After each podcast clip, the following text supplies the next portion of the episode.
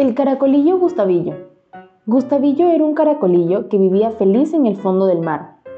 Se mecía al ritmo de las corrientes marinas, reposaba en la arena, buscando algún rayo de sol y de vez en cuando daba sus paseos.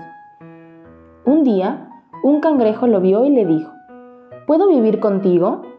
Gustavillo se lo pensó dos veces y al final decidió ser, como un antepasado suyo, un cangrejo ermitaño.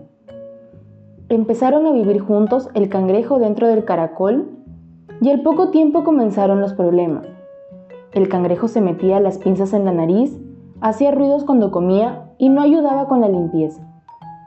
Una mañana Gustavillo le dijo al cangrejo todo lo que no debía hacer, con paciencia, explicándole que 1.